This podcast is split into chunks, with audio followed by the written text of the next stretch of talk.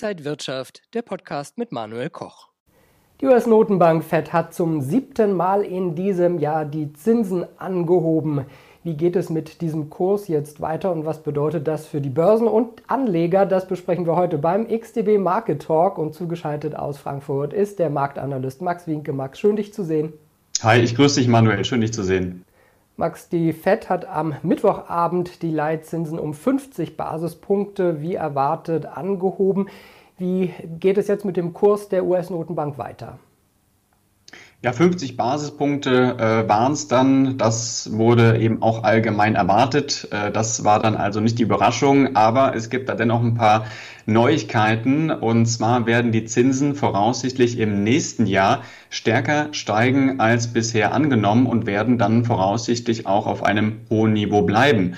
Das haben zumindest die Zinsprognosen gezeigt, der Dot-Plot-Chart. Und der signalisiert, dass dann ein Zinshoch bei 5,1 Prozent erreicht wird. Äh, wir erinnern uns, bei der letzten Anpassung der Prognosen im September lag dieser Wert noch bei 4,6 Prozent.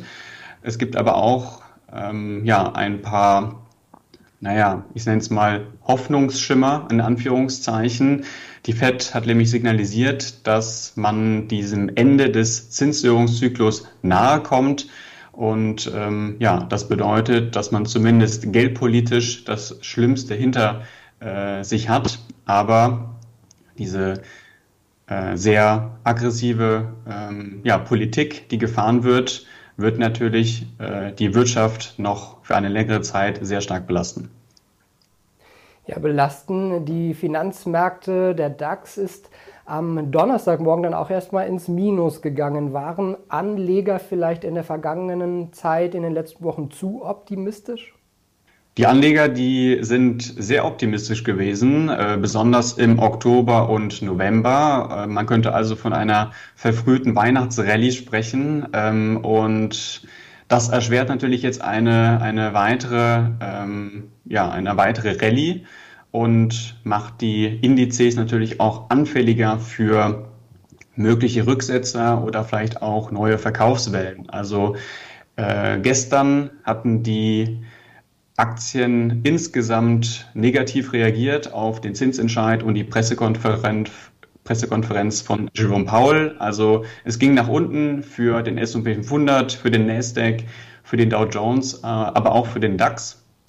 Euro-Dollar ist in die Nähe der 1,07er Marke gekommen, hat da aber dann auch äh, gedreht. Heute gibt's wieder äh, Verluste, Gewinnabgaben. Äh, der Goldmarkt kämpft nach wie vor mit dem August hoch. Das schon seit der vergangenen Woche. Aber diese Ausbruchs, äh, Ausbruchsversuche nach oben, die sind da, scheinen aber eben nicht nachhaltig zu sein. Und beim Bitcoin haben wir gestern gesehen, dass der gesamte Tagesgewinn dann ja wieder abgegeben wurde. Also ähm, ja, die Skepsis ist eben nach wie vor hoch. Ja, wir haben in dieser Woche ja auch die Inflationsrate aus den USA bekommen. Die ist gesunken auf 7,1 Prozent. Kann man sagen, dass der Höhepunkt der Inflation hinter uns liegt? Zumindest in den USA auf jeden Fall schon und in Europa eigentlich auch bald?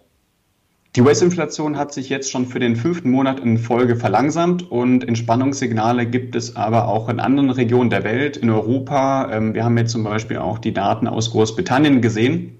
Aber ja, das Peak dürfte vermutlich hinter uns liegen, aber wir sehen, dass die Inflationsraten nach wie vor auf einem hohen Niveau bleiben und die Gefahr besteht eben, dass sich diese Inflationsraten eben ja auf einem gewissen Niveau festigen, das dann ja deutlich über dem Inflationsziel der Zentralbanken liegt, nämlich von zwei Prozent.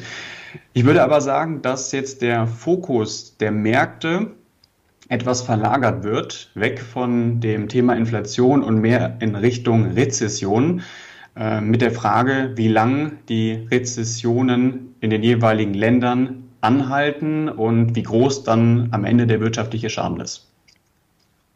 Die letzten Wochen waren für den DAX und S&P 500 ja sehr positiv. Äh, der DAX hat fast 23 Prozent zugelegt.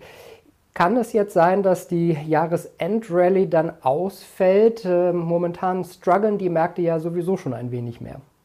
Die Aktienmärkte haben äh, im Dezember einige Schwierigkeiten. Äh, bisher bleibt eben eine Rallye aus. Äh, wenn man sich aber das Ganze mal historisch anschaut, die Daten, äh, die zurückgehen bis ins Jahr 1926, da gibt es eine gute Chance für besonders die US-Aktienmärkte, dass wir eben nochmals äh, ja, positive Abschlüsse sehen im letzten Monat des Jahres.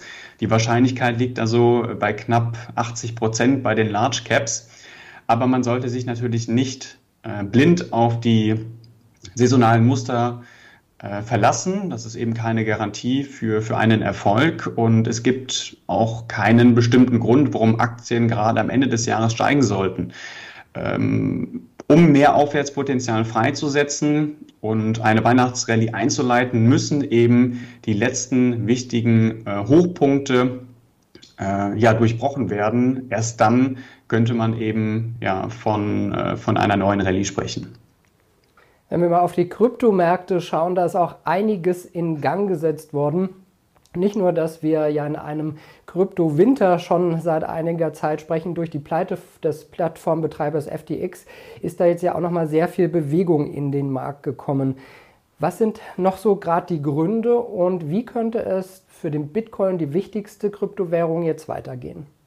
Der gesamte äh, Kryptomarkt steckt ja in einer Vertrauenskrise und es geht da auch nicht nur um die Coins selbst, also nicht nur die Projekte, die Ideen oder die Technologie, die dahinter steckt, sondern es geht auch um ja, diese Börsen, die eben in Schieflage geraten sind, äh, Börsen, die pleite gegangen sind, wie zum Beispiel FTX. Ähm, es gab jetzt äh, ja auch Meldungen, dass äh, gewisse Auszahlungen gestoppt worden sind oder dass man ja eben sein Geld nicht abziehen kann von den Börsen. Ähm, es gibt viele Bereiche, die intransparent sind und ja, das belastet am Ende auch die, die Stimmung gegenüber den, den meisten Kryptos. Also der Bitcoin, der befindet sich nach wie vor im Abwärtstrend, weil immer wieder neue Tiefs erreicht werden, neue Jahrestiefs.